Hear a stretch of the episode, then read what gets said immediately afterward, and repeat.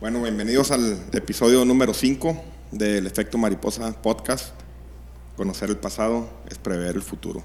Ahora, ahora le quité la intro esa que dura mucho porque se puede hacer pesadona, ¿no?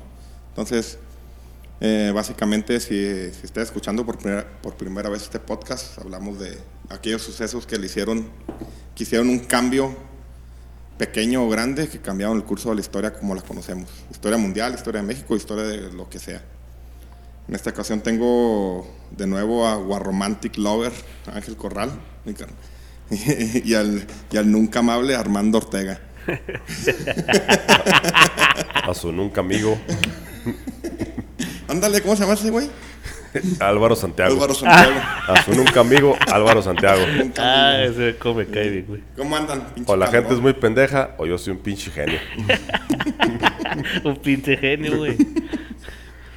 ¿Cómo andan? ¿Listos? Calor. A ver, a platícanos un poquito del, del tema que se va a tratar el día de hoy. Sí, El episodio número 5 se llama El hijo de un sueño. Habla de Alejandro Magno. Uh, Aquí la. tenemos a uno que se cree muy salsa, Angelito. Sí. Entonces está chingón. Hace poco me, me platicaste que estabas leyendo libros de las guerras del Peloponeso y todo ese pedo. Sí, es un, es un tema muy, muy chingón de Alejandro Magno. La verdad es de mis temas favoritos y he leído bastante eso, aunque muchas cosas se me, se me pierden porque pues, ya es, tanta información que está se me va un poco vago. que se empieza a confundir. Y ahorita platicamos ahí de las guerras del Peloponeso, que son los precedentes de, de la forma de guerrear de Filipo II, el papá de Alejandro Magno, que tomó como base eh, ese estilo de guerra y lo mejoró con sus... con... em, con, con, mej- con me- con, eh, mejoras, implementaciones, tácticas. Ahorita Ahorita vamos a platicamos. meter, acuérdate que este, los últimos episodios nos hemos metido hasta la cocina Simón. para entender chingón este pedo, ¿no? Como siempre empezamos con el supuesto. Ok. La Liga de las Repúblicas Mediterráneas, pacto que pro- protagonizaba Marco Atilio, cónsul de Roma, y Amílcar Barza, el joven general cartaginés, recién ordenado por los sufetes de Cartago, sería la que plantara cara al temible imper- imperio aqueménida de Darío V. El reto era enorme, pero la amenaza era mayor. Darío V Oco, el brutal y sanguinario gran Shah de Persia, faraón de Egipto y el rey de la Liga Helena, lanzaba constantes ataques desde Lesbos y Libia con su poderosa flota marina, mientras el sátrapa de Esparta, Leonidas IV, apoyaba, apoyaba con sus fieros espartitas invadiendo desde Tracia y Macedonia. Vuelve con el escudo o encima de él, era su lema. La batalla decisiva tendría lugar en las costas de Siracusa. Ese fatídico día de octubre del 252 a.C. perdería la vida el viejo cónsul romano y el joven general cartaginés. Solo se necesitaron tres meses en que la ciudad del Palatino viera la esclavitud de su populi y sus senadores a manos de los espartanos, mientras que la bella ciudad de la reina Dido ardía con la dinastía Barça dentro de su templo de Eshmun. Darío, el cruento monarca, recordaba los escritos de su abuelo, donde un joven e idealista general heleno le había puesto cara. Alejandro se llamaba. Esa revuelta había terminado en el río Gránico, muy cerca de la mítica ciudad de Troya. Seguro, aquel muchacho se sentía Aquiles. Al final, los cerca de 40.000 macedonios que lo acompañaron en aquella locura murieron ese día, y solo algunos fueron esclavizados. Al tiempo, la ciudad de Pela era arrasada, todos los varones habían sido asesinados, las mujeres violadas esclavizadas. No dejaron piedra sobre piedra. Y con este castigo, la Confederación Helena sería parte del vasto imperio Aque- Aqueménida, el más grande del mundo. Ahora el turno fue para Darío V, expandiendo, el imperio occidente y fundando así un imperio que nunca nadie osaría enfrentar. Pero esto no sucedió. La clave, la batalla de Gaugamela. Ay, güey, me- se me va la Te ¿Cómo le diste? ¿Eh? Te Ah, chingón, chingón. La verdad es que ahorita vamos a ver todo lo que fue Gaugamela y que fue Alejandro, pero una decisión difícil cambia el curso de la historia. Así de pelada. Ahorita cuando estoy poniendo esto, como van a ver, no hubo un, un Darío V, pero Ni- bien pudo haber sido ni todo Cuarto. asiático. O sea, hasta España, hasta... Lo pudieron haber gobernado de aquel lado, pues. O sea, no.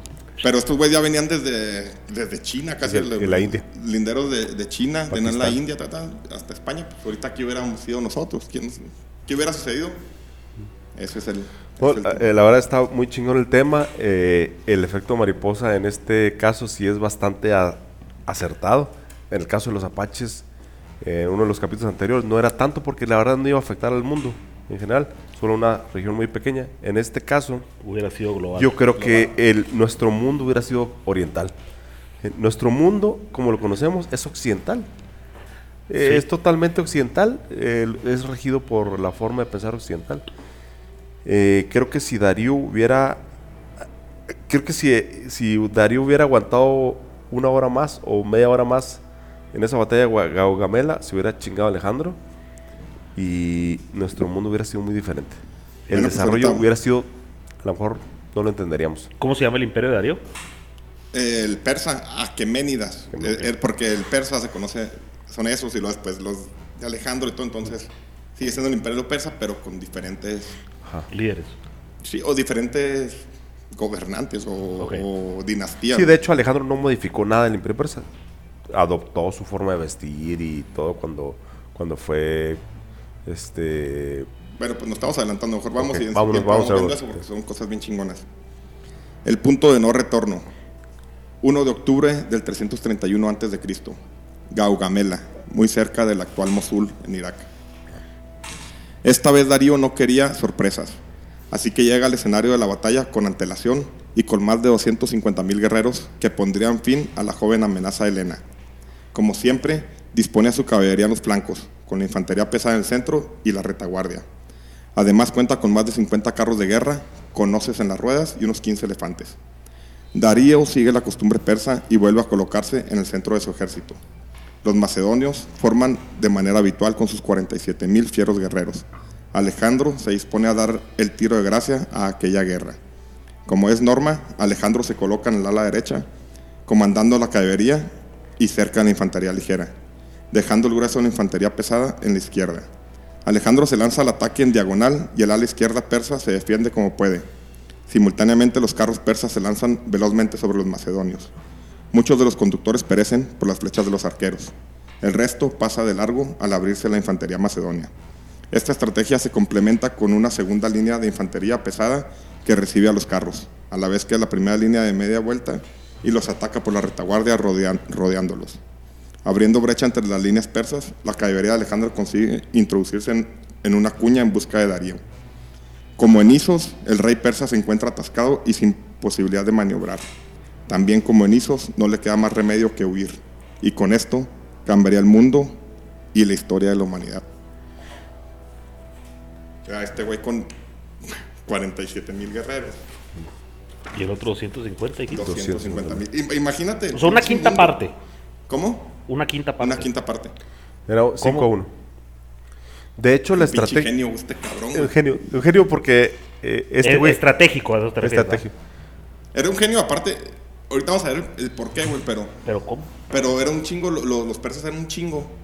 Pero un chingo eran esclavos. Eh, Güey, ni se entendían, no hablan ni el mismo idioma, güey. Eran tributo de, de los diferentes eh, sátrapas. Los sátrapas eran como los gobernantes en la región, estos güeyes.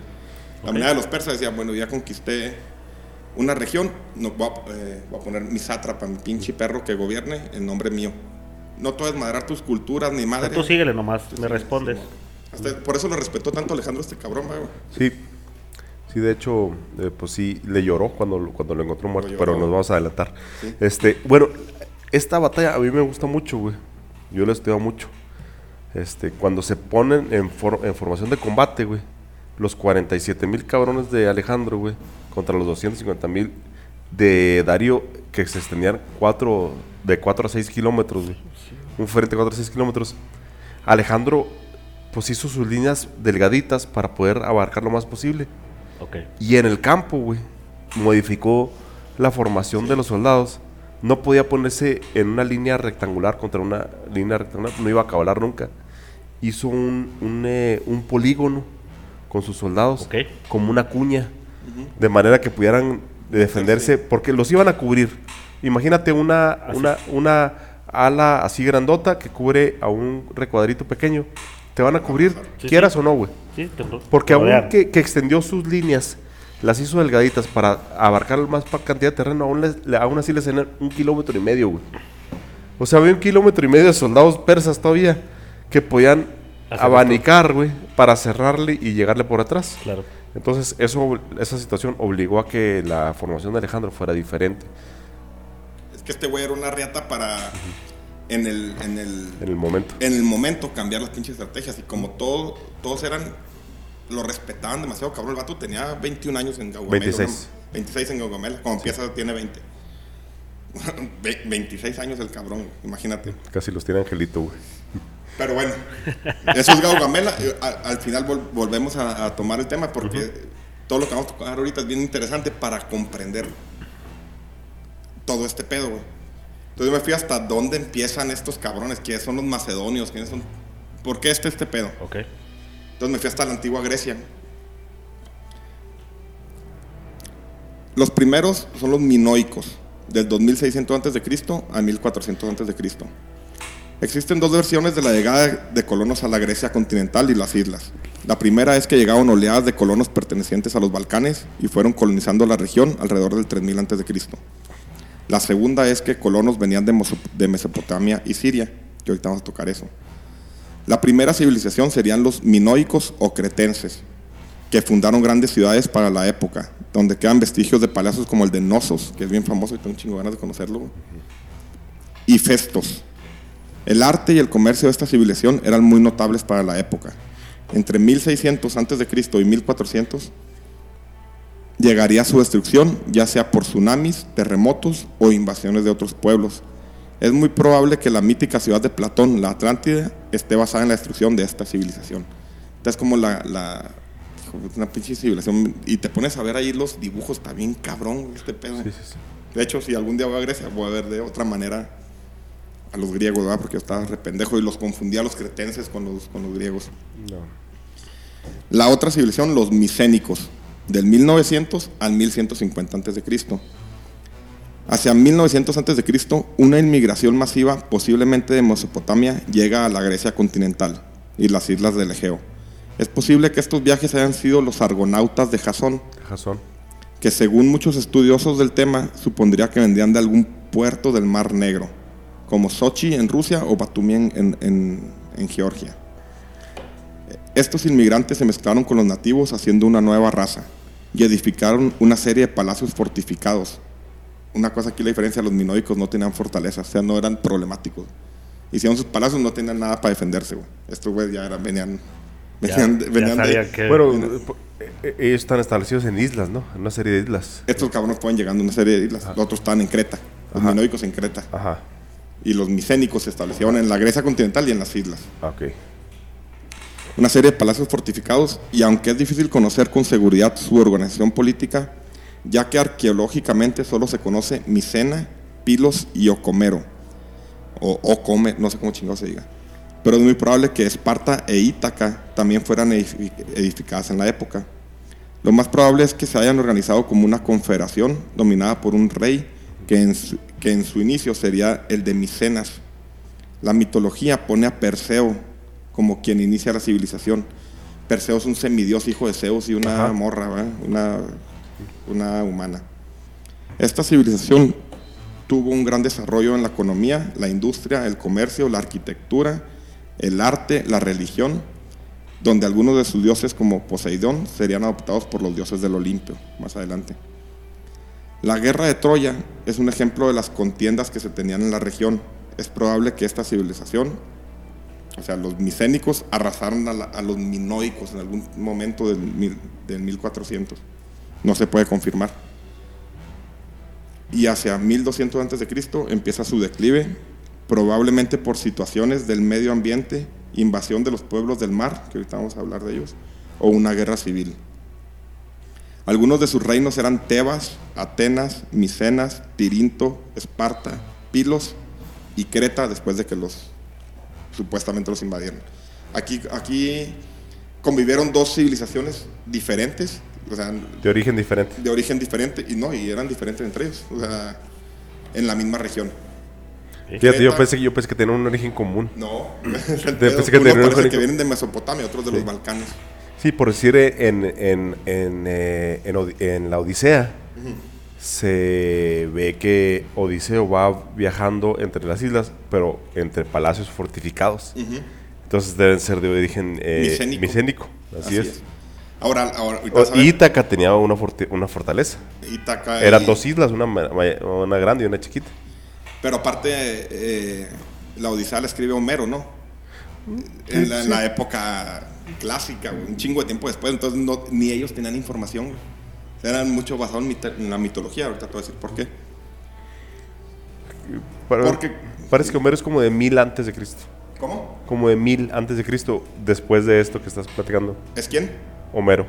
No. Te voy a decir por qué. Si algo hice fue investigar. Después de esto, que de hecho es, es, es bien cabrón porque no hay vestigios el por qué los micénicos se desaparecen tan abruptamente, güey. O sea, no se sabe bien qué chingados pasó, quedó un chingo de cosas sin, sin saber también por qué. A ver, échale. Es imposible hablar de la época oscura sin hablar de los desconocidos pueblos del mar. ¿Los has escuchado tú? Sí. ¿Tú? No. Hay muy poquísima, poquísima información. Güeyes con una tecnología muy avanzada. ¿En navegación época. o qué? En navegación. Güeyes que... Toda, bueno, a ver, ahorita me corriges. Este, eh, todo el mundo griego, güey, eh, de repente se vio abrumado por unos pueblos del mar, güey. Gente que venía de alguna isla, no, no saben bien de dónde, con tecnología más avanzada, con naves más avanzadas, y se los chingaron de pe a pa, güey. No sé si, si estoy... Estás en lo correcto. Si quieres, dando tu comentario porque quiero sacar una Ok. documenta- Aquí está, no ya. Bueno, eh, en, bueno, voy a hacer un paréntesis. Eh, en la Odisea, güey, hay como un eh, paréntesis también, donde a Odiseo lo transportan, güey, unos pueblos del mar. Una gente que tiene forma de trasladarse de una manera muy veloz, este, de un lado al otro, güey. Entonces, eh, no sé si tenga algo que ver con eso. Pues está, eh, me- neta me puse un chingo investigar estos pueblos del mar, por Sí. eso decidí ponerlos también. Dice, es imposible hablar de la, de la época oscura sin hablar de los desconocidos pueblos del mar, que es muy probable que fueran los causantes del declive de la, de la civilización micénica, pero también de la hitita y el declive de Egipto. Bueno, no sé, de- porque también dicen que pudo haber sido causas naturales, ¿verdad? pero lo más probable es que fueron estos cabrones pueblos del mar. Hay tan poca información de este enigmático pueblo que arrasaría con los antiguos griegos. Hay teorías que la destrucción de Troya fue a manos de estos pueblos. Solo se sabe que tenían una super- superioridad en armamento y atacaban fieramente por tierra y por mar. Su brutalidad era algo nunca visto por los nativos. Han quemado mis ciudades y cometido actos espantosos. Decía Amun-Rapi, último rey de Ugrit, de los hititas. Arremetieron contra todas las tierras y devastaron a sus gentes. Ramsés III. Se cree que estos pueblos venían de Europa Central o del Cáucaso, poniéndolos como descendientes directos de los vikingos, pero no se ha podido comprobar. Lo que sí, la destrucción cambiaría el mundo antiguo. Serían estos los que poblarían la zona de los futuros filisteos y el reino de Israel. O sea, pueden ser O sea, que estos vatos rodearon. quién sabe dónde vergas llegaban del mar y puteaban a todos, pero culero, sanguinariamente. La cosa es que Sí, Tenían- o sea, bélicos. Los otros vatos no eran bélicos. Estos La cosa es que tenían- Pelean entre ellos. tenían un- Pero pues un pleitillo pedorro. Tenían una tecnología más avanzada y más avanzada no es que tengan computadoras, güey, es que tenían una pinche barco, una nave que fuera más veloz o que tuviera Sí, capacidad o de mejores mejores este... La verdad es que se lo chingaron, güey. Y en todos los relatos antiguos vienen Vienen. los pueblos del mar, güey. De hecho, los egipcios, güey, fueron los únicos que lo resistieron, entre comillas. Porque los- y hay una batalla, la batalla del Delta, güey. Ajá. Que está en cabrona Ramsés II, güey. Estás hablando hace un putero tiempo, Sí, güey. sí, sí. Y se dio un tiro totote, güey. Egipto ya nunca fue como sería, güey. De hecho, es cuando ya le vale verga Palestina y toda esa zona y entran los, los estos, las tribus de Israel, que, que puede ser que hayan sido esos cabrones, güey. Hay teorías que fueron ellos, los, los pueblos, de, gente de pueblo del mar. Les voy a decir por qué. Eh, han quemado remet- Se cree que esos pueblos venían de Europa Central o el Cáucaso, o el Cáucaso poniéndoles como descendientes directos de los vikingos. Serían estos los que poblarían la zona de los futuros filisteos, el reino de Israel, así como Cerdeña, Anatolia, Roma, Sicilia y Grecia. Me encontré una madre de qué pasó con los pueblos del mar. No es comprobable, pero es probable, güey. Dice, un pueblo es el Chardán o Cherdén, que se establece en Cerdeña. Otro, el Luco, que se, se establece en Anatolia y son piratas. Anatolia es ahorita la... Turquía. Sí, Turquía y Siria, ¿no? No alcanza Sí, Siria. sí, sí. El Ekwech son los, son los son aqueos que son futuros griegos. Ajá, los saqueos. Terech son los etruscos, futuros romanos. ¿Eh? Chequelech son los de Sicilia, futuros cartagineses. Ajá. Peledet son los filisteos, fenicios, los güeyes que odiaba a Jesús. El Tejer están en toda Grecia diseminados y el de Yen también son otra parte de, de los saqueos. Entonces, esto lo encontré de un güey que supone, no sé, unas tribus, eh, pudo haber sido tribus de Israel. Unos cuantos. Entonces, está, está, está interesante este pedo. Después de la desaparición micénica, no, existe, no existen te- textos de la época. Es probable que debido a la devastación de la economía se dejaron de emplear escribas, por lo que la escritura micénica desapareció. Quedarían solos algunos vestigios por transmisión oral. El descenso demográfico, el descenso demográfico fue abrupto. No existen vestigios de estados organizados en la época, con la excepción de Atenas, donde se salvó la Acrópolis, y esta tuvo cierta prosperidad, sin embargo, ni sus instituciones ni sus vestigios se salvaron. Perderían todo el acervo cultural y sociopolítico que se acumularía durante el periodo micénico. Cuando, cua- entre el 1150 que, que se acaban los micénicos y el 800 es una época oscura que ya los que vienen ya no tienen nada que ver con los cabrones, la cultura micénica ni minoica. Estos cabrones pueblos del mar arrasaron todo lo que, todo, todo, todo, todo, todo acervo, todo, güey. De hecho, me puse a ver y eh, las comunidades eran de 20 personas, 15 personas, pinches 300 años siendo unos salvajes. güey.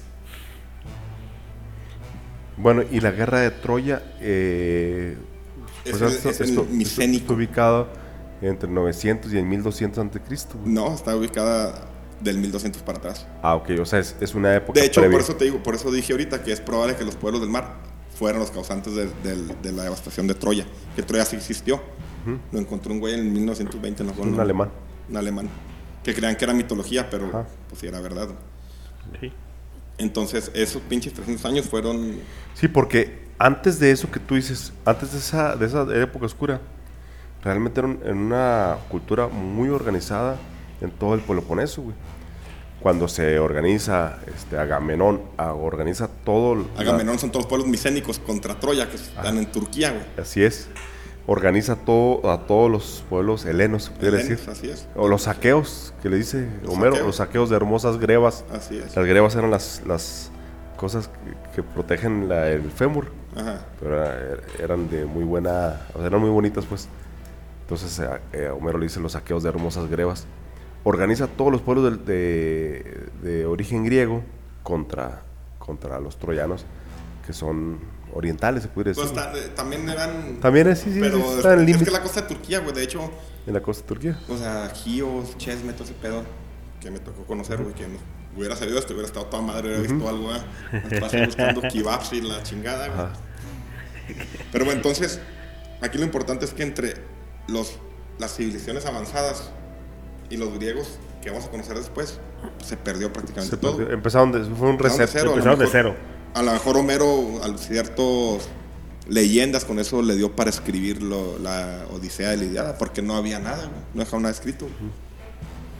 Sí, lo cierto es que toda esa organización peloponesa fue reducida a cero, güey. A cero, a nada. Y empezar de cero a por ahí del 800, no sé. no sé. Sí, eh, de hecho, por eso hay las teorías conspiranoicas, ¿verdad?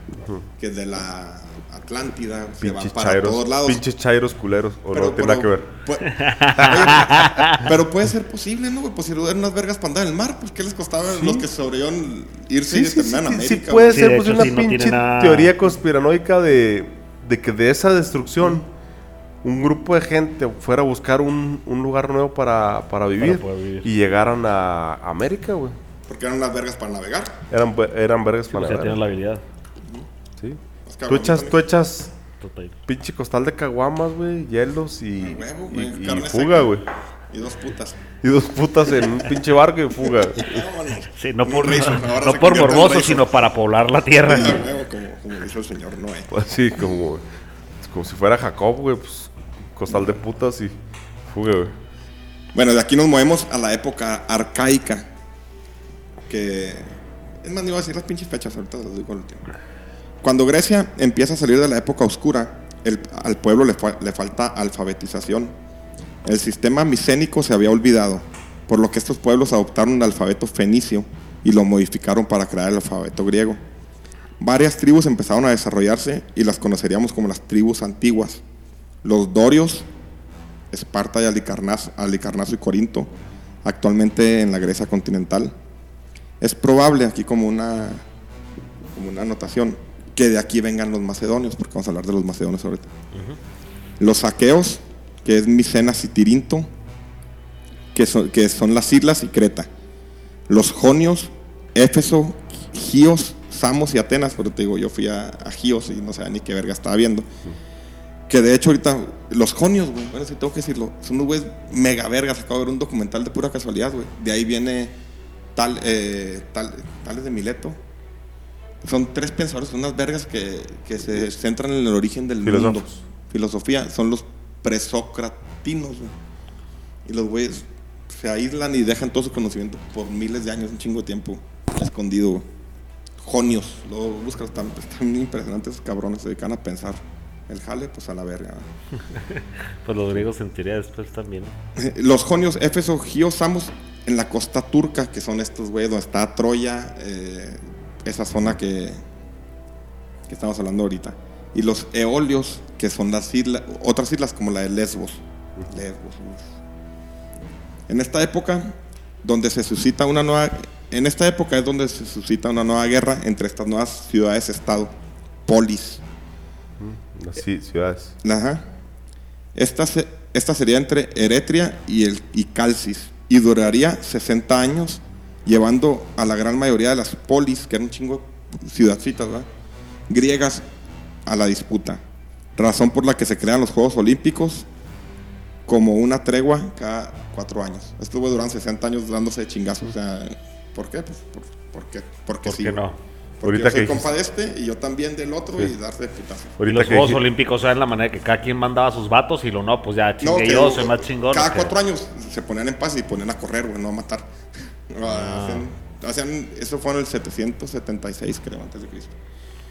Entonces, no- una no. tregua, vamos a bajarle. Se hacían como treguas cada... cada, Cada cuatro años se hacía una tregua, paraban las hostilidades, se ponían a competir y luego se reanudaban. Así 60 años duraron los cabrones. Perdón que me quedé pensando, pero dijeron lesbos y empecé a Ajá, sí, a balbucear. divagar, güey. Sí, yo también. Mandingo también, nomás que pues le gusta más bien el pinche, el fuete. Ni te- no, te, no te escuché lo que dijiste, pero Ponte vivo, güey. A principios del siglo VII surge una nueva clase de comerciantes, por lo que la economía se detona. Y para principios del siglo VI empieza a utilizarse la moneda como medio de pago. Faltaría mucho tiempo en mone- monetizar la economía, pero eran los, principios, los primeros indicios. Esto resulta en que los monarcas de las polis entraban en conflicto con los mercaderes. Unos querían el poder político y los otros el económico. Aquí es donde nacen las, las tiranías. El tiranos es el gobierno de un solo hombre que llegaba al poder mediante un golpe de Estado de manera ilegítima, equivalente a un dictador. Pues aquí es donde empiezan los tiranos. Me puse a ver, pues, hay unos muy buenos y otros unas mierdas, güey. Dionisio Pues en realidad la palabra tirano no significa que es malo. O sea, No, sino o sea, la manera en la que llega. es un autócrata. Un autócrata, o sea, tú con feria a lo mejor te agarraste, porque los- ya los comerciantes empezaron a agarrar un chingo de dinero. güey. A lo mejor contrataste un ejército de mercenarios y le partiste la madre al soberano del, del lugar, ¿verdad? Pero aquí se detona mucho la economía y las ciudades empiezan a crecer cabrón porque el tirano, güey, empieza a invertir en edificios. ¿Ya estamos hablando de qué época? Todas estamos entre el 800 y el, y el 500. Como Dionisio el de Siracusa, ¿no? El tirano de Siracusa. Ese fue el 490 y tantos. Ah, sí. Del libro de Valerio Máximo. ¿verdad? Ajá. Así es, hay, hay, hay uno muy importante que se me. Ahorita lo voy a mencionar, no me lo acuerdo ahorita. Que es el de Atenas, que es donde nace la República de Un tirano también. Esta explosión económica hizo que la demografía creciera y a falta de tierras hicieron que estallaran conflictos en muchas de las polis. Un acto que marcaría la época fue la guerra entre Esparta y Mesenia, donde al final los espartanos ganarían y los mecenos serían esclavizados. Esto nunca se ha visto que alguien esclavizara a otro, a otro pueblo. ¿eh? Y en el siglo V había polis claramente dominantes, Atenas, Esparta, Corinto y Tebas. Durante el tiempo la cultura griega se esparció más allá de sus fronteras. En el siglo V, Atenas cayó bajo la, tira- la tiranía de Pisitrato y después de, su- de sus hijos Hipías e Hiparco. Al principio el rey espartano Cleom- Cleomeneo ayudó a los atenienses a derrotar la tiranía, pero al poco tiempo entra en conflicto con los recién liberados y estalla una guerra entre Atenas y Esparta, que sería por la recién manera de gobernar de los atenienses, la democracia, el gobierno del pueblo, el- ahí donde nace la democracia, donde el poder tiene que irse moviendo y eso los dio a una época de oro estos cabrones. Estoy sudando. Tienes que decir, Armando, ¿estás asustado? ¿Qué chingados? No, no, no. Estoy escuchando. Me, escucho como una voz borracha nada más hablando pendejadas. Pero si hablas hasta sobrio, entonces. es lo mismo. No, ¿Cómo pues, ven? ¿Sabes? ¿Sabes dónde venían los tiranos y todo ese pedo? Claro. Yo tenía una noción más o menos de, Ah, no, no, no. Yo no. de la tiranía, pero pues eh, tomado como referencia el, de, el libro de Valerio Máximo, el de, de Dionisio, Tiranos, Siracusa. de Siracusa en Sicilia, güey. Bueno, de aquí ya brincamos a la época clásica, donde entra la, la democracia. Atenas y Esparza tendrían que poner de lado sus diferencias y deciden aliarse ante una mayor amenaza, el imperio persa. Jonia, que es lo que decía ahorita donde Natal de. Mileto, todos esos güeyes. Jonia estaba constituido por 12 ciudades y los persas se habían adueñado de 11 de estas. Solo quedó en cierta independencia Mileto. A ojos de los griegos, los persas eran bárbaros y reacios a los encantos de la civilización griega. La soberanía de la ciudad de Mileto se convertiría en prioridad para los habitantes de la misma, por lo que en el 499 a.C. Aristágoras reunía a las ciudades jonias a buscar la independencia de toda Jonia y partió a solicitar ayuda a Atenas y Esparta. Al final, la gran mayoría de las polis entrarían en un conflicto en una liga panhelénica, se llamaba, todos se jugaron todos en la liga panhelénica, o sea, todos los pinches polis de Sí, Grecia. todo- todos, los, todos los pueblos griegos, la Liga Panhelénica. Que Alejandro se, se erige como el, el, el- el líder de la Liga Panhelénica de de, Corinto. Corinto. Bueno, También, eh, estas guerras también llamadas como guerras médicas, y esto es porque los, los, Medas. los confundían a los persas con los, con los, los Medas. los medas que eran de Irán, de, pero- Sí, sí, sí. Orientales. orientales, así es. Estas batallas duraron un poco menos de 50 años y muchas batallas serían famosas como la de Maratón, las Termopilas, que es la de los 300, Ajá. Ok. y Salamina. Al final, cuando los persas son expulsados de esta liga, se separa por eh, eh, cuando son expulsados, esta liga se separa por sus escaladas tensiones orgánicas. Por, por un lado se crea la Confederación de Delos, liderada por Atenas, y por el otro lado la Liga del Peloponeso, comandadas por Esparta. Cuando las tensiones no tienen arreglos, estalla un nuevo conflicto, la guerra del Peloponeso, que es lo que ahorita estabas platicando. ¿Qué tan avanzado vas en tus lecturas? Sí, la Liga del Peloponeso está, está las guerras del Peloponeso están, eh, he leído un poquito de eso, están como, son el preámbulo de las guerras en la, en la zona, güey. Son unas guerras muy diferentes que es difícil entenderlas, güey. Son unas guerras eh, que se basan en el honor, güey. No tienen muchos intereses económicos ni, O sea, nomás es. ni intereses eh, territoriales. güey. Básicamente es un cabrón que se siente ofendido, que va eh, con un barco de isla en isla y recluta a los hombres en edad de, de pelear en todas las islas del Peloponeso. Muy parecido a los narcos de ahorita entonces. Sí, claro. eh, eh, y aunque lo digas de broma, güey. Sí tiene que- es, es, es, es la, la las reacciones basadas en el honor, güey. A mí no me van, a- van a andar diciendo que soy puto cabrón. Y ahora. Y si soy, no, no- Y si les vale verga, putos. Y Ah, unos claro. chingazos se los van a ganar. Pero Iba un cabrón, un líder carismático, un líder este que, que se había sentido agraviado por otro cabrón en otra isla, güey. Este se reunía, iba de isla en isla en un barco, güey. Juntaba a los hombres varones arriba de 18 años. Y a darle. Ustedes, cabrón, nos dijeron que me iban a apoyar cuando se hicieron los chingazos. Y ahora cumplen su palabra. Y la, pal- y la palabra dada y el honor era algo invaluable. Por eso les digo que es muy difícil entender ese tipo de Pues guerras. hasta la fecha, güey. Porque no se le prometía a los Ah, chamacos de 18 ahorita, años. pues porque están entre obligados y así, pero. Sí, no, se les no se les prometía a los chamacos de 18 años, como a estos pinches millennials que les tocó tener en este momento, güey. Vas a ir a guerrear, a guerrear tu vida, a darte chingazos y te voy a dar dinero. ¿no? No. Su abuelito empeñó su palabra, cabrón, y usted tiene que ir a hacer chingazos. Entonces, entonces iban, a darse chingazos en unas guerras muy rudimentarias. Los guerreros de esas guerras se llaman óplitas. Eh, y el, y el, el escudo que portaban ellos se llamaba Oplón, por eso se llaman óplitas. Bueno, ya fue mucho. De Ok. la guerra del Peloponeso. Esas guerras duraron 27 años. Al final se inclinaría por Esparta, pero sumiendo a la región en casi 100 años de guerra ininterrumpida. La economía estaba devastada y los hombres eran escasos. A ver, nos decías que el Sí. pedo de las Bueno, durante las guerras del, Peloponeso eh, hubo, eh, hubo una sangría de, de hombres, de, de hombres varones arriba de 18 años, 17, 16, que cuando llegaban, por decir, un grupo de guerreros de, en, un- en una nave a una isla de 30, 40 guerreros, todos los, los papás, todas las familias de la isla, pues agarraron a sus hijas, una, dos, si tienes dos hijas, órale, y se las llevabas a la playa, los, los guerreros La llegaron a la, playa. a la playa. Imagínense, llegan unos guerreros cansados, hambrientos a la playa, llegan todos los papás de la isla, primero les llevaron un marrano, güey, para que coman, ¿no? Pa' que Y les llevan, fuerza. y le llevan a sus dos hijas, güey. Ay, papaya de Celaya. Entonces, pues salen corriendo todas las suegras, güey, acá con las chavitas y les digo, órale, mi rey". Tenían que reproducirse, güey. Tenía- no había hombres, güey. Todos se habían muerto en las interminables 100 años de guerra, güey. Llegan 40 cabrones en un barco, pues órale, mamacita, ya no quieren porque... con- Sí, sí, órale, mi reina, porque la casa pierde, mi reina. Y les llevaban a todas las chamaquitas para que las preñaran porque era un- una escasez de, de, de población, güey. Entonces, yo no sé ustedes, pero a mí me hubiera gustado ir en ese barco, güey. Sí, pero ser de los vivos, ¿no, güey? A la verga.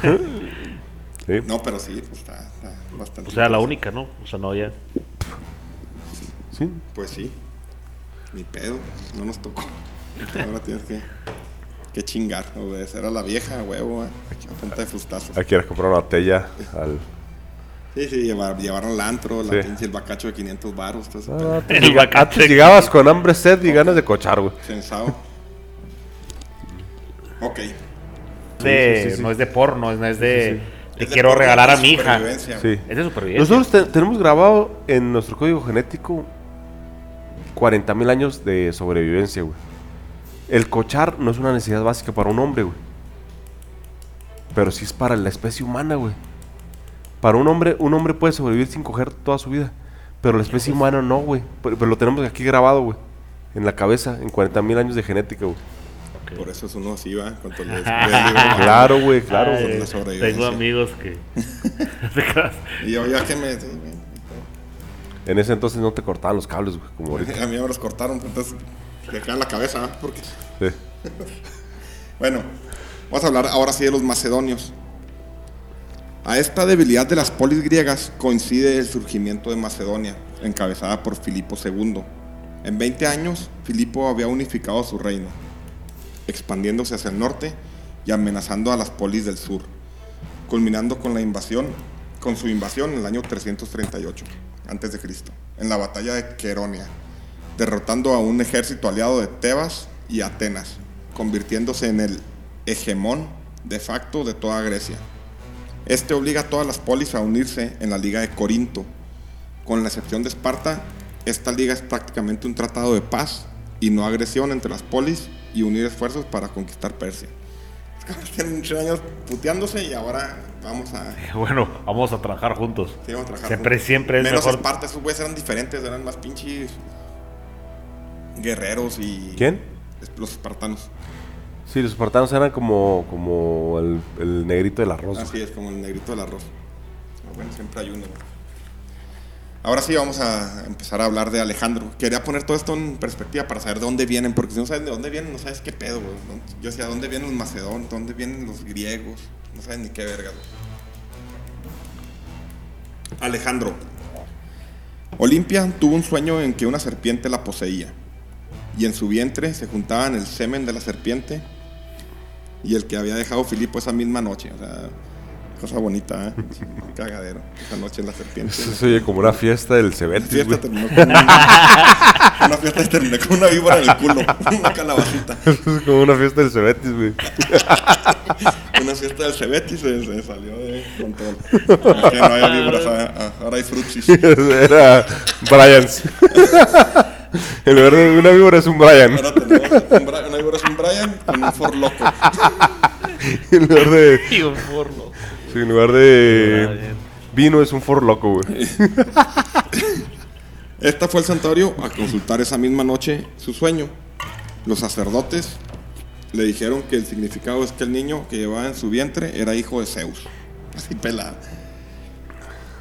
Este niño de carácter indómito se llamaría Alejandro III de Macedonia.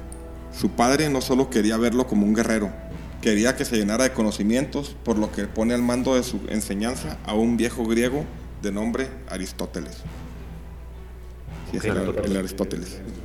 No, En eh, retrospectiva de todo lo que ha pasado en esa tierra, dices ahí, cabrón. Más interesante, yo creo que las islas, güey.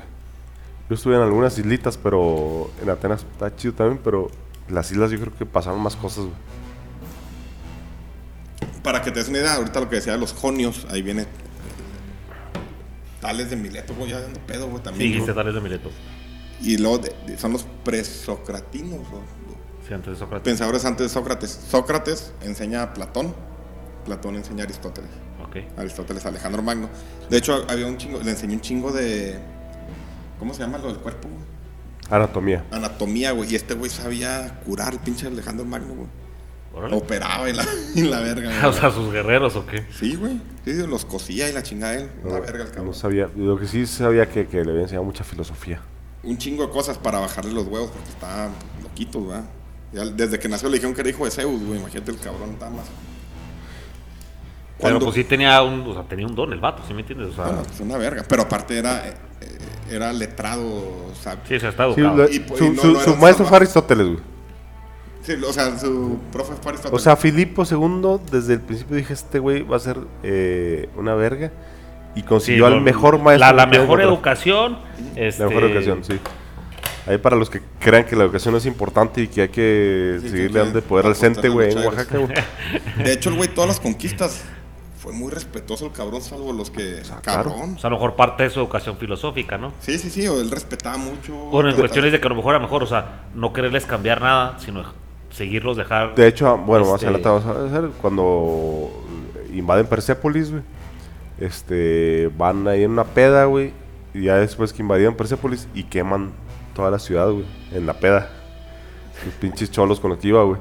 El güey se arrepintió toda su vida de haber eh, trastocado ahí la, la cultura, güey. Pues porque era completamente innecesario. Si me entiendes, era un vato más inteligente. Ah, no, no, que- pero cualquier otro pinche de- cualquier otro pinche salvaje, güey. Más inteligente de cualquier otro guerrero, ¿sí me entiendes? O sea, nomás quería ir conquistando. No quería destruir, o sea. Es que él, él al final quería crear un pinche una Un mor- mega imperio. mundial, Sí. güey, una madre así, güey. Sí, pues iba por todo. Ya por todo. ahorita. Cuando aún era adolescente, Filipo, el papá, le regala un hermoso caballo de nombre Bucéfalo. Bucéfalo. Y al poco tiempo lo manda hacia Atenas en compañía de su caballo y sus amigos, Efesión, Seleuco, Lisimaco, Ptolomeo, Crátero, Pérdicas y Leonato. Ellos se hacían llamar la punta. O los, ema- los, eh, O lo- los compañeros. Los compañeros o la punta, Simón. Así como Sí. la mugre, así como tus así. Ahora que te hubieras conquistado el mundo, no salen de la Los Sí, compañeros. No, no mucho. Del- dos, tres, dos, tres peleas fuera Sí. del otro día. Etairón, los compañeros. Los compañeros, Simón. Sí. La punta vería su primer combate en la batalla de Queronia. Queronea. sí. Eran, era la, la caballería pesada, güey, y fueron los que decantaron la, la victoria hacia Filipo. A su regreso a Queronia, eh, eh, a su regreso de Queronia, Filipo se enamora y se casa con Euridice, hija de uno de sus generales, Atalo. Atalo. Y en medio del brindis, Atalo, suegro de Filipe, brinda por la nueva unión. Para esto ya el papá de, de- de Alejandro ya había tenido chavitos, había tenido un chavito y una niña. creo. Tontito. ¿verdad? No, no, pues era un bebé, güey. No, sé- no sé si lo No, había- pues sí estuvo medio pendejón. güey. Entonces, Atalo, suegro de Filipo, brinda por la nueva unión. Te entendí con Tito y dije, ah, cabrón, Tontito, ¿cómo? tontito, ¿no? Pero dijiste tontito. acostando, Yo creo que el peje va. Tontito. güey. ¿no?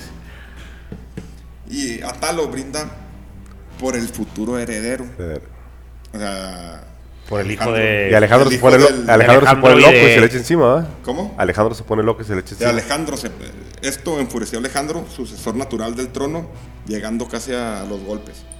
Alejandro y su madre Olimpia se fueron de Pela, Pela es la capital de Macedonia, Ok. y se reúnen con la punta, o la Los compañ- compañeros. los compañeros, en Épiro. O Y sea, era así como su élite. Sí, sí, es sus compas, güey. Sus Sí, compas, sus cuates, pero pues eran con los que pechaba Sí, sí, pelea, sí, sí, sí. Ah, Ahí eran sus compas apenas y habían ido a una pelea nada más. Sí, Repite los nombres, por favor, de los compañeros, güey. Sí, para que vean. Efesión, Seleuco, Sele- el Imperio Seleucida, Seleucida, Lisimaco, Ptolomeo, Ptolomeo, todos los reyes de Egipto, güey. Crátero, Ese, güey, ¿no? Pérdicas y Leonato. Lo que pasa es que después se hace. Y faltó Antíoco. Antioquía. Lo que pasa es que son des- ese es después. güey. Estos son sus Ah, compas. ahí los va dejando. Después cuando se muere. No, se muere. Eh, tres meses después regresan. O sea, el, eh, Filipo le estuvo mandando cartas. Oye, güey, ya discúlpate con Natalo, culero. Y la chica este, güey, ni madre. Atalo es suegro de Filipo. Con el suegro de Filipo. O sea, Filipo le decía a su hijo, oye, güey, ya, ya, de ya. disculparte a la verga, deja de hacer tu pinche berrinche. Sí. El güey no hizo Ah, o sea, a disculparte. a disculparse todavía, este güey, ni madre. puto. Alejandro tenía 20 años, güey. Alejandro menos, ahí tendría unos 18 años. 18 años. Y. O estás en tu mero mole. Sí, ya, güey. Y regresa el vato, güey, y dijo, ok, ya, en paz con este pinche viejo. Cleopatra, hija de Filipo, la hermana de Alejandro III, contraería nup de Alejandro Magno, ¿eh? contraería nupcias, contraería nupcias con su tío Alejandro de Épiro, hermano de su madre. Vamos a ponerlo. La hermana Alejandro Magno, hija de Filipo, se va a casar con el hermano de la mamá de ella, o sea, el tío. Que en realidad no son nada. Son todo, ¿eh? O sea, Ah. es hermana, hermana de Alejandro. Hermana, hermana, hija de Olimpia y de, y de Filipo. La hija, Cleopatra, se va a casar con, Con el hermano tío. de la mamá. Sí, se va a casar con su tío. Tío de Simón. Y en medio del festín, Filipo es asesinado por Pausanias, de. Orestes. Ahí van, esto es lo más chingón de todo. Tiempo atrás, Pausanias y Filipo habrían sido amantes. Pero tiempo después de terminada la relación, Filipo se hace amante de un amigo de Atalo, su suegro. Pausanias, sintiéndose rechazado, fue e insultó en público al nuevo amante, también llamado Pausanias. Este, para conservar su honor, se suicidó. O sea, le dijeron puto y se suicidó pues, porque pues, qué culero eres. ¿no? que está mal. Esto es lo más la venganza. Atalo, amigo de Pausanias, el suicida, devastado por la trágica muerte de su amigo, buscó al otro Pausanias Y hasta que lo encontró. Lo peor tantito. Este lo embriagó y lo fornicó sin compasión alguna. Es mamá. ¿Qué pedo, güey? ¿Otra fiesta del Cebetis o qué? Ándale, la peda del Cebetis. Filipo no castigó a Talo por la salvaje violación de su amigo, su antiguo amante. Pero como consolación, a su antiguo amante lo nombró jefe de la Guardia Real. O sea, Te violaron. O sea, te voy a hacer jefe sí, te del ejército. No, no te mandaron a Torreón, te Sí, mandaron, sí. Te mandaron a Torreón. jefe de la Guardia Real. Con el culo reventado, pero, pero vas bien. vas- Tienes futuro. Ok, premio de Yo consolación. no me imagino qué, qué respeto puedas imponer. Pues imagínate, no, aparte porque se sabía, ¿no? Es que como que ya la... Es que en ese entonces no era mal visto, güey. Me voy a cochar un compa. ¿qué? Se dije la cola nomás. Bueno, yo, yo, yo me acuerdo en el libro que... Se lo En el libro que te dije ahorita del de la muerte de Filipo, a Filipo lo matan en la inauguración de los Juegos Olímpicos que él organiza, güey. No, lo matan, pero esa está mal porque es en la boda de Cleopatra, la hija. Ah, No, bueno. se lo chingan. En el libro ese dice que es en la inauguración de los Juegos. eh, A mí se hace que traes... Pu- pu- Pudo haber sido que sí, una versión... No, sí. sí, los Juegos Olímpicos ya tienen rato, sí. Sí. Pudo haber sido, pero no, pues todo dice que... No, no, se llamaban Juegos Olímpicos, se llama, eran unos Juegos Panhelénicos, güey. Y como Filipo era el, el, eh, el, el primero, pues, entre los helenos, güey. Él le tocó El organizar, los- él le tocó, el hegemón, le tocó organizar esos juegos y él quería brillar en esos juegos. Y Pausanes, que era su guardaespaldas y su matachín, güey. Pero ya hace rato que no se lo cochaba, era lo bueno. Sí, lo, lo, es el que lo mata. lo mató, Pausanias, sí es. Pausanias, muy probablemente en contubernio con Olimpia y tal vez con Alejandro III, asesinaba al monarca. Seguido de eso, él mismo, él mismo es asesinado, el hijo de Filipo y Eunice también. Poco tiempo después, la joven reina y su hija fallecen, y con ellos cualquier her- heredero que le sea sombra al joven Alejandro. Este O sea, la reina se muere por causas naturales. no, en pues, teoría. no se ve bien. Ah, Digo, bueno, es natural que te pero mueras pues, y te clavan ¿no? una pinche espada mí la hija así como Así de- es. panza, y la chavita. De todos. Todo, este güey acabó con todos. Aquí- Y obviamente él subió al trono, ¿ah? Sí, sí, Alejandro se en el trono. Aquí una cosa que vi chingona, ¿te acuerdas que en, en el episodio 1, creo, platicábamos de por qué, qué hubiera pasado si en vez- Alejandro en vez de haberse ido ido para Oriente, otro lado. para otro lado? Pues eh, sí lo tenía pensado, nomás que el cuñado, güey, el esposo de Cleopatra y tío, se vieron y se supone que hasta... Que se llama Alejandro también, ¿no? Y este güey se va para... A, a Se llama también Alejandro, ¿no? Alejandro de Epirro. Sí, él, se viene para acá. Se va a Occidente. Sí. Pues hubieran llegado al agua, ¿no? Y ahí, sí- ahí se les hubiera puesto cabrón. ¿A dónde? O sea, hubieran hubieran topado con agua, ¿no? O sea, vas tierra, No, tierra, no, tierra, no, tierra, no. agua. Los romanos uh, eran un pueblo Es un pinche pueblo raro, o sea, muy, muy... apenas muy creciente, se los hubieran arrasado, güey. Los iban a arrasar, pero como se fue Alejandro de Pirro, no los pudo. De hecho, los brutos, la, la familia de los brutos, güey, son los que se defienden, güey. Ya desde allá venían, güey. Y no puede Alejandro La, verdad es que el, el atractivo estaba para el oriente, güey. O sea, haz cuenta que para qué te vas a Guatemala, güey. Si, si, si, el- Si está si- Estados si está Unidos. Estados Unidos, güey. O sea, realmente Roma era Guatemala, güey. O sea, era un pueblo de pedorros, güey, y Europa era un pinche frijoleros, culeros, güey. gordos. los amigos de Guatemala que también Sí. lo escuchan, culero. Eh, Sí. Sí, culero. Acabas de, perder, Clasista. acabas de perder público. Ahí va pues, la guerra. Ahora sí, ya estamos entrando en lo último, no crean que esto va a durar un chingo. Alejandro tenía tan solo 20 años cuando se puso al frente de sus tropas. No sabemos con exactitud cómo era, aunque las fuentes afirman que era un jefe excelente para sus soldados. Precisamente la composición de su ejército, unida a su indiscutible talento como estratega y a la hábil elección de sus generales, fue la clave de sus victorias. Su, su ejército era un conjunto equilibrado de efectivos con armas diferentes, algunas muy novedosas. La infantería pesada, la falange macedonia de armamento pesado, con la característica lanza larga, Sarisa. Sarisa, así es. La infantería ligera, los arqueros cretenses y por encima de todo la caballería pesada, principal cuerpo de choque, o sea, donde está la, los- la mugre, estos güeyes, los pinches compañeros compañeros de Tairón. Apoyada por la caballería ligera. Con estas armas Alejandra- Alejandro conquistaría al mundo. Cuando Alejandro consigue imponer la paz en Grecia, emprende la conquista de Asia. Con un ejército de unos 40.000 hombres, Alejandro atravesó el Esponto, el, Esponto, que es el estrecho de los Dardanelos, lo que une, lo que es ahorita Istambul, Hacia con. Europa. eh, Asia con Europa, en la primavera del año 334. Los aqueménidas, liderados por Memón el Rodio, ¿te acuerdas de Alejandro? Menmón, sí. Memón el Rodio, se sentían protegidos por el río Gar- Gra- Gránica. Jamás imaginaron que Alejandro lo cruzaría en un ataque directo. Las tropas persas se desordenaron y cuando Alejandro juntó, junto con la caballería pesada, la punta, arremete violentamente en un enfoque frontal, un ataque frontal, el resto de los combatientes persas huyen sin ningún orden. Solo quedaban los mercenarios griegos, quienes se vieron rodeados por los macedonios, con la falange al frente y la caballería a sus, a sus espaldas. Esa es la batalla del río Granico. Gránica. Granico. En muy poco tiempo fueron masacrados. Alejandro había logrado su primer victoria. Había pasado los Dardanelos y ya estaba entrando en Asia. Ir rápido con las batallas porque si nos ponemos las pinches batallas de Alejandro ahí duramos un huevo. Dale, Pero dale. ahí todos la- la- los comentarios pues los paramos. ¿eh? Sí, dale, dale. La, vita- la- la victoria en el río Gránico permitió a Alejandro continuar su avance, conquistando ciudades como Mileto o Alicarnaso. Desde, Go- desde Gordión, donde cortará el, el famoso nudo, Nudo. El nudo de ¿qué? Gordiano. Gordiano. Sus tropas se pondrán en marcha hacia la costa fenicia, como paso previo hacia el corazón del imperio persa.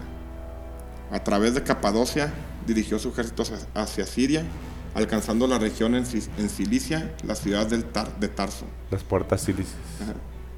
donde se vio retenido por una enfermedad en otoño del 333. Durante este tiempo, Darío III, al ver que los macedonios eran una amenaza real, junta un imponente ejército de más de 100.000 combatientes.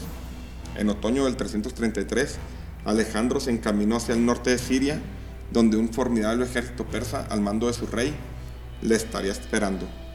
El crucial choque se produciría en Isos, que ahorita es la frontera de Turquía y Siria, muy cerca de, de, de, de Homs, Sí, ¿no? también le dicen las puertas silicias. Ahí. A Isos, sí.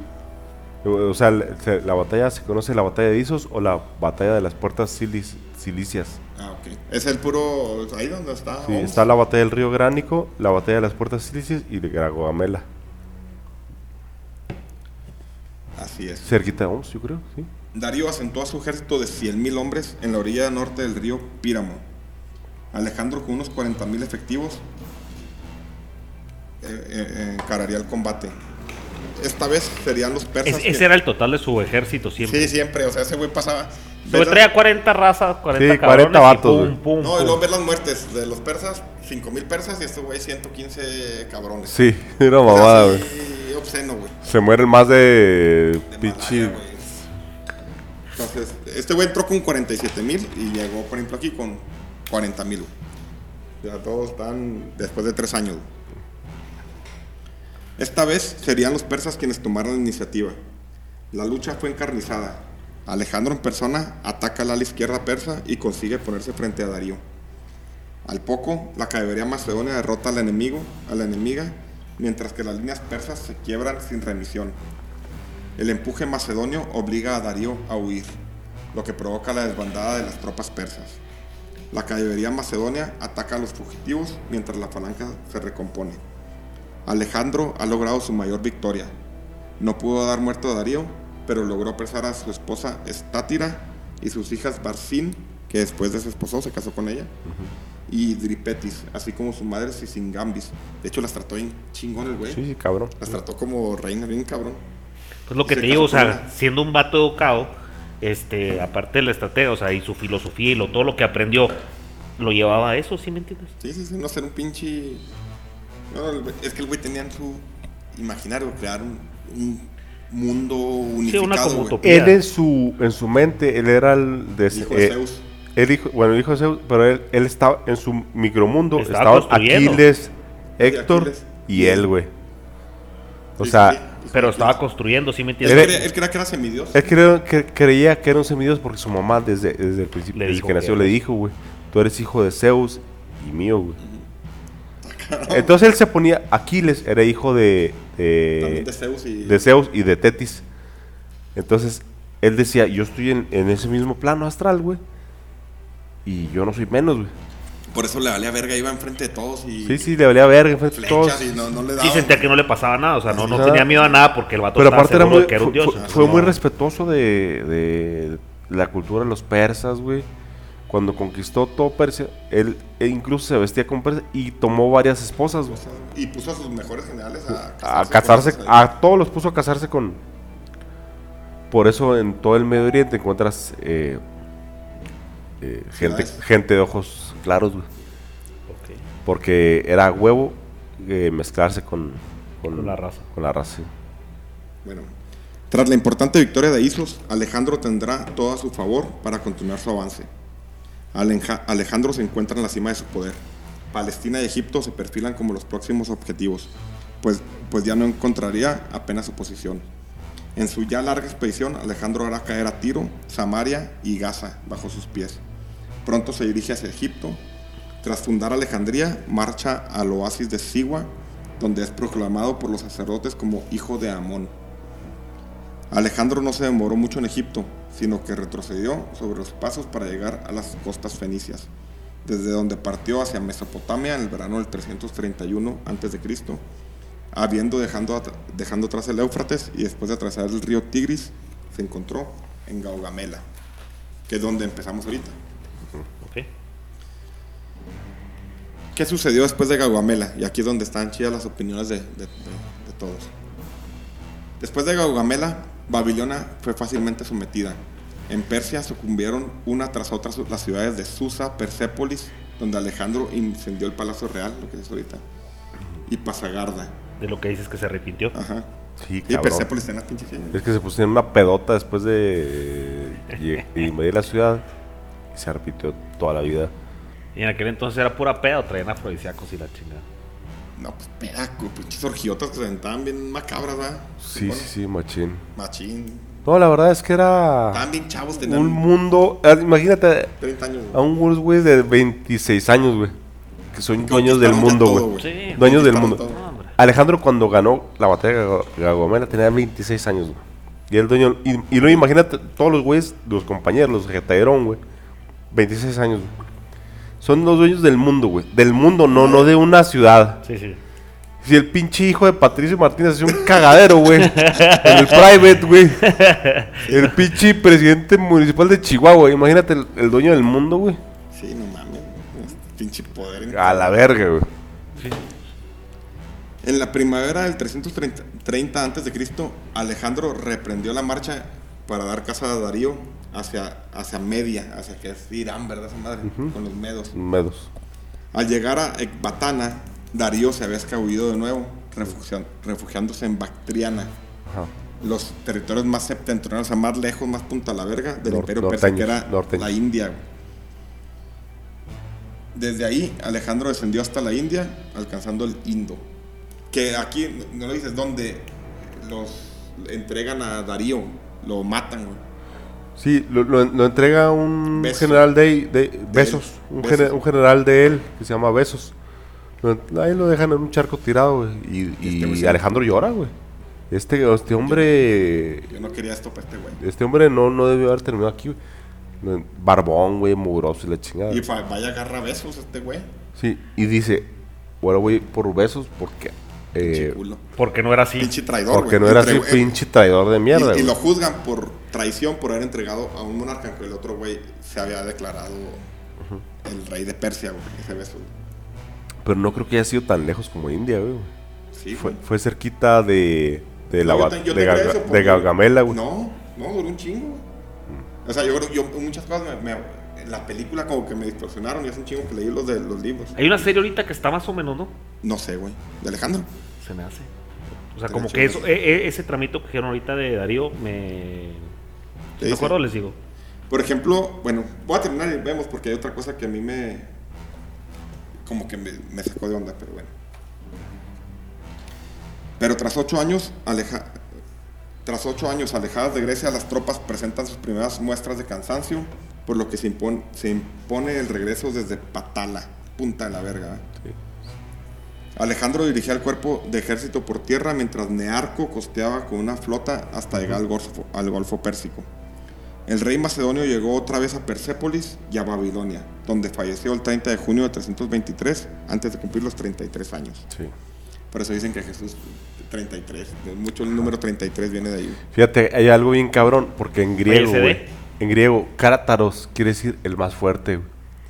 Entonces, cuando está a punto de morir, porque le dio como una disentería, güey. El güey se comió, güey, ¿qué se, el güey se enferma, güey, de una pinche enfermedad como de antes de que le duele la panza y se, se muere.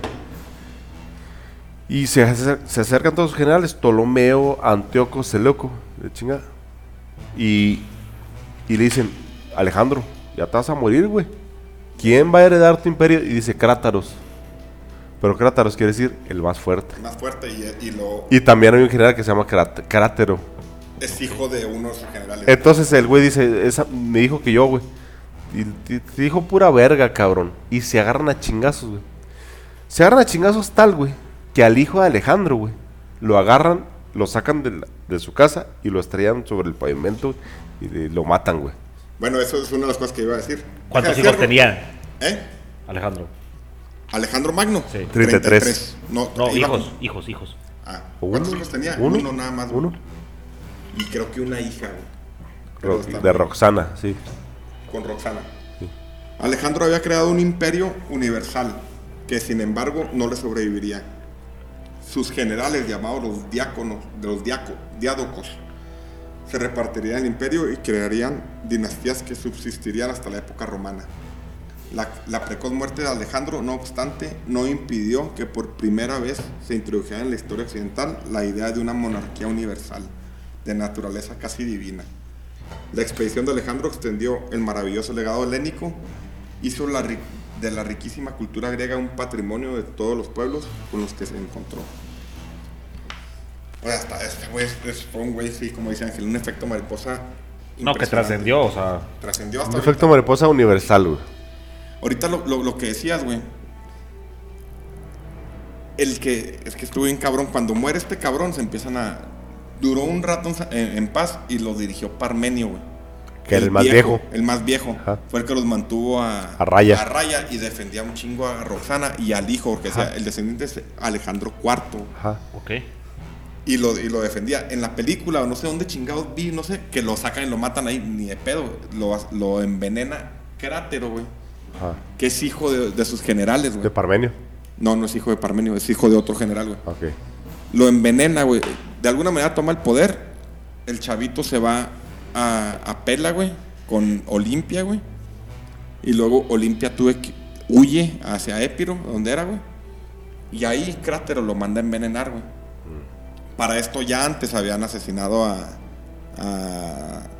a con Parmenio, güey. Que era el que los defendía en cabrón. cuidando. Porque en muchos relatos sale que, que Sí, que en, agarran- en la en la disputa, en, en la disputa, porque se agarran a chingados y yo quiero, Tal. yo quiero Siria, Sí, sí, güey. ahí, ahí- ahí ya le en, sale una peda, en, una la- pe- en una peda se discute en todo el mundo, güey. Y en la peda, vari- yo lo había leído, güey. Sacan al niño, güey. Y le dan. Y le dan piso, güey, sobre el pavimento, le quedaron la cabeza, güey. A la verga, aquí no queremos otro, un heredero, güey. De, de hecho, güey, el, el general, el papá de Crátero, no lo tengo porque uno ando pedo y otro porque me voy a investigar ahorita, güey. Es un general que se queda en, en- en- en Macedonia, güey. O sea, ese güey nunca fue a la campaña de, de Alejandro, güey. Los generales allá se, allá se distribuyen, se, se dan de chingazos, güey. Eran puro chavos. Duraron un rato, güey, en paz, eh, apagaron varias revueltas y ya después empieza uno mata a otro y traiciona y la chingada. y Ptolomeo fue el único, el más vivo que dice, no, a la verga, esto va a valer madre. Y, Sí, pero- a se va. Voy a para que te des una idea, Ptolomeo, güey, de los generales de Alejandro, Sí. se va a Egipto. Ptolomeo treceavo, güey. O To- Ptolomeo treceavo es el hermano de, de Cleopatra, la, la de Marco Antonio, güey. De Julio. César, güey. Entonces sigue. No, es, un, es una dinastía que, De Ptolomeo. que dura generaciones. güey. Seleuco, Antíoco, son, eh, son eh, eh, dinastías que dominaron todo el pinche mundo antiguo. güey. Todo viene de Alejandro, güey. Y eran unos chavos de 25, 26 años. güey. 33 tenía cuando murió Alejandro. Qué mamada. Mente, O sea, siempre trabajando, sí, trabajando, trabajando. En cuanto se muere, güey, le salen las garras y la pincha ambición. O sea, todo, yo creo que es en todo, güey. Todos, güey. Pues no, güey, porque fíjate, si hubieran, este, te- pudieran haber logrado mucho más juntos. ¿Sí me entiendes? Eh, Pero eh, no, que más, güey. ¿Eh? Ya que más, güey. Era el mundo, o sea, el mundo es tuyo, güey. El- Pues- o sea, el pues mundo, divi- el mundo sin- desde aquí hasta guerrear. aquí, güey, otra vez. Sin la guerra y, y con la misma filosofía de no te voy a matar, no te voy a... ¿Sí me entiendes? A- al final se hicieron un chingo de imperios, los Seleucos, los Ptolomeos, los... ¿Cuáles más eran, güey? Antioco, Antioquio, sí. Se dividió el mundo, así totalmente. güey. el mundo, el mundo, así, todo el mundo. De hecho, fue Heleno o fue... Pero ya separados. Separados, sí, a huevo. Y se hicieron otros pinches reinos, güey, que el tiempo ya... dinastías de siglos, güey, ¿no? Sí, sí, sí. Pues sí, los Ptolomeos, le decía a mamá ahorita, Llegaba hasta los egipcios. Ptolomeo 13, güey, fue el hermano de, de Cleopatra, la que... La de Marco Antonio, güey. O sea, hasta los romanos. Hasta el Egipto Sí, sí, los sí. romanos, güey. De hecho, son... y la respetaban, la respetaban los romanos así, en su apogeo, Julio César decían, es que esta mujer es descendiente De Alejandro. de, de los compañeros de Alejandro, güey. Ese era- ese- Ese era el respeto. el, el, an- el em, tatara- tat- tatarabuelo de Cleopatra cabalgó con Alejandro, cabrón. Ese era el respeto que le tenían a esa vieja, güey. No, pues, y el respeto a Alejandro. No, no, no, Alejandro pues era un pinche O sea, dios pero, y o un sea, toda- referente. Que todavía trascendió. Y un referente en la, en pues, la historia de, la, de las tácticas de guerra de los de los todos los generales de la humanidad. güey. De hecho, todos los canales dicen que mejor ha sido Alejandro. O sea, cuando se junta este Publio Cornelio con Aníbal. pues, También. Es la única manera de explicar pues, el ganarle una guerra con una quinta parte. Con nada, güey. No, y pues unos pinches huevotes y una que te vale verga. Todo. Sí, porque es- esa no fue la única batalla, güey. No, no, fue un chingo. En todas, un genio, güey, el cabrón. El güey también, el, el diablo viene por eso, güey. Porque el güey siempre trae unos pinches cuernos en su casco. güey. Su casco tenía dos cuernos, dos, cuernos. picos, Y güey. de- por eso la identificación del diablo, como lo. Los como- jeans, los jeans de, de Persia, güey, son los diablos, güey. Entonces, eh, a, a los niños les decían, te va a venir a- el jean por Ah, ti. Y el- los cuernos del diablo vienen por, lo, por el casco de Alejandro, que traía dos picos, güey. Los picos, güey. Lo más de loco o de algún animal. No, no, no, pues era su casco, güey. Pinche casco. Trajeron un pinche una tachuela. Entonces de ahí vienen los cuernos del diablo, güey. o sea. Bueno, pues para, para cerrar, ¿qué, ¿qué último pensamiento, último pinche... ¿Qué pensaste tú, Armando? Que a lo mejor es el que menos... No, la- en realidad no, no, no conozco la historia de este vato, eh, pero lo que más me... Lo que más me llamó la atención, lo que más me, me, me- me gustó, aparte, digo, aparte de todos los, los logros, es su filosofía. O sea, eh, en realidad que era un vato mucho, muy educado, ¿verdad? Y, y cómo fue conquistando sin destruir. ¿Sí me entiendes? En realidad, o sea, ganaba, le, le ganaba, le, le ganaba a los soldados, pero no destruía. ¿Sí me entiendes? En, en realidad su, su propósito era de conquista y de y en realidad a lo mejor un, un, un objetivo utópico en general, ¿no? Por lo mismo que decían de que se sentía un dios, ¿no? Pero en realidad su objetivo no era putear, no era dinero, no era esto, pues porque lo tenía todo, ¿no? Entonces en realidad era, su objetivo era de construcción. ¿Sí me entiendes? Su fin era si tuviéramos, digo, si lo, si lo, si lo quisieras traer a estos tiempos, pues ahorita no hay nadie con esa filosofía. Con ese poder y esa filosofía. No, no, no. Yo creo que no. El mundo no ha conocido a alguien con ese poder y esa filosofía. Bueno, ni una quinta parte de poder, me refiero a que la gente de poder ahorita pues no, no trae eso. Todo, todo, lo, todo está muy, todo, todo lo mueven los intereses y, y básicamente pues es monetario. ¿no? Y, y lo que me- a mí me impresiona es la edad de los cabrones. Están bien chavos, güey. Bien, bien, unos pinches chavitos, güey. Sí, pues. Bueno, pero también se morían súper jóvenes, ¿no? Yo no sé si la madurez llegaba eh, mucho antes, porque pues la expectativa había en realidad que eran 40, 50. No, pero de todos modos era muy joven para la época. Sí. Muy, muy joven. Porque Darío, Le decía el rey niño. el rey niño, sí. Y Darío andaba en sus 50, en sus 50. Entonces, por eso el joven, como puse en su puesto, pues este cabrón. No, man, no nadie le creía, güey. Nadie se imaginaba lo que hacía. Lo que cabrón. traía. No, y lo que hacía, güey. Lo que, oye, este güey, ¿por qué se va a venir a atravesar un río y, y tratamos de putear directamente, güey? Claro. De hecho, de ahí viene la guerra relámpago. ¿Tú qué rollo? Este, no, pues es un tema que a mí me ha apasionado desde hace mucho, güey. Eh, Alejandro Magno es un personaje que se sale todos los parámetros de, la humanidad, güey. Lo estudian los generales desde los colegios militares desde desde el dos desde la época de Cristo, güey. ¿Por qué? Porque ca- cambió todos los parámetros de lo que conocíamos. Porque este episodio en especial, güey, de Alejandro Magno, güey, me parece a mí un efecto mariposa muy, muy genuino, güey. Porque realmente nuestro mundo hubiera sido muy diferente. Si no hubiera habido un Alejandro Magno, el eh, imperio persa era tan abrumadoramente poderoso, güey, y también abruma- abrumadoramente grande, güey, que hubiera absorbido todo lo que es Europa y todo el pensamiento griego, güey, hubiera sido diluido. Cuando a veces pensamos que cuál es el, el menor de los males, güey, el menor de los males es, es el occidente, güey. Los gringos, el menor de los males. Eh, los gringos, el occidente, los griegos, es el menor de los males, güey. Si tú pones el mundo en manos de los, y yo no sé si, si hay un pinche poder divino que, que controle este pedo, güey. Si pones el mundo en manos de Darío, güey, se hace un cagadero. Si pones el mundo en manos de los rusos, se hace un cagadero, güey. Si pones México en manos de. Si pones el mundo en manos del peje, güey, se hace un cagadero, güey. Sí, sí. Porque el mundo tiene que estar en manos del menos, del más razonable de los, de los líderes, güey. En este caso, Alejandro, güey. Claro. eh, fue el dueño del mundo en su momento, güey. Y el mundo fue en la dirección que Alejandro señaló, güey. Si Alejandro Magno no hubiera existido, Nosotros Darío hubiera invadido Europa. Nuestro pensamiento, nuestra forma de, sentir, nuestra forma de ver el mundo hubiera sido oriental. güey.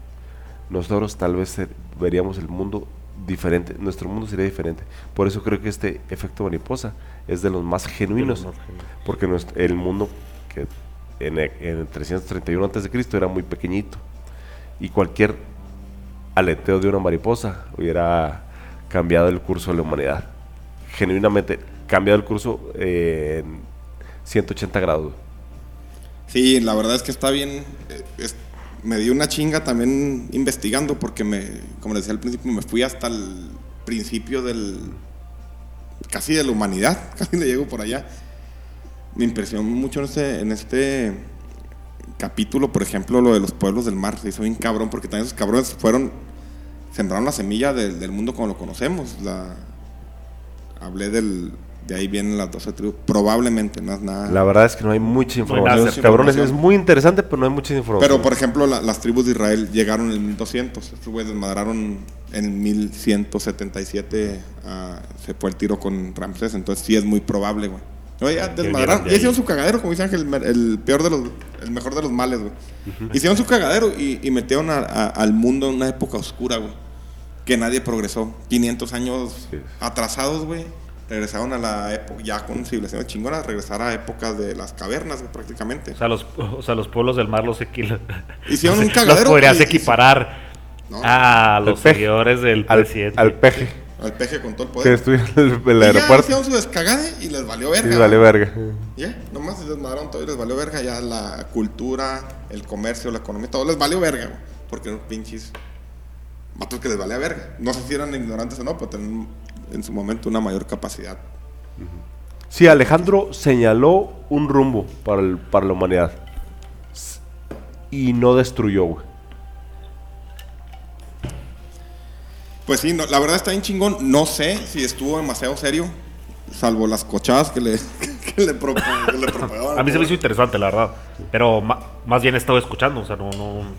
Es, es un tema bien interesante, güey. Y, y pues, ah, qué chingón que lo hicimos. Ahorita eh, les quiero comentar que, como les comentaba al principio, pues, ya hay un chingo de gente compartiendo la. O este pinche podcast que empezó como una peda y sigue siendo una peda, güey. Pero qué chido poder llegar a, a, a gente, güey, que nos escuche y que aprenda. Perdón. Y que piste con nosotros, porque hay, hay veces, como decía Ángel, que en, en la camioneta, en el carro, corriendo y que Sí, claro, los puedes escuchar. No hay muchas cosas genuinas que escuchar, ¿eh? Yo, yo, yo le di vuelta a todos y son porque la, puras pendejadas, güey. Pues aquí mínimo ya aprendieron algo, güey. Que Anaí hizo unas enfrijoladas. Así, frijoladas con fundillo. No mames, era un trending topic, güey. No sé ni de qué se trata. Nomás, nomás sé que es una estupidez, pero no. mamón, güey. Pero es una mamada, o sea, llenó, llen- llenó las redes sociales. Pues sí, este fue el episodio 5, El hijo de un sueño. Gracias, Armando Ortega, mi maman. Gracias, Mr. G. Y a pinche borracho que ya no sé cuántas cervezas que ya no puede ni abrir los ojos. Seis caguamas. Sí, Estuvo chido, estuvo chido, ojalá lo escuchen y pues ahí nos van a seguir escuchando en Spotify, en Apple Podcast y en Google Podcast. Espero que lo escuches tú, pinche jodido. No, pues ya, los ya estuve aquí, mi rey. Gracias. Ah,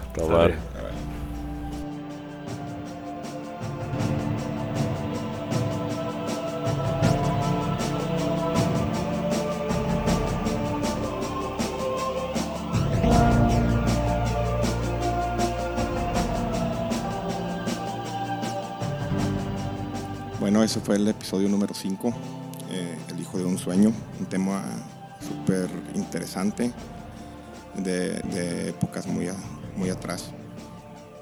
Eh, me pongo a escucharlo antes de, antes de editarlo para ver si hay algún error, porque lo estamos poniendo medio pedos, a veces se puede ir algo o, o decir cosas que no, confundir cosas, ¿verdad? Lo que encontré aquí en este episodio fue nada más cuando los espartanos que esclavizan a, a los mesenios, en esa época sí había esclavos, eran poco comunes, pero sí había esclavos. Lo que no, lo que no se había visto nunca, que un pueblo heleno esclavizara a otro pueblo de la región. Entonces por eso dice que es lo eh, que fue algo nu- nunca visto. También por ahí nos han hecho comentarios en, la página de Facebook, principalmente.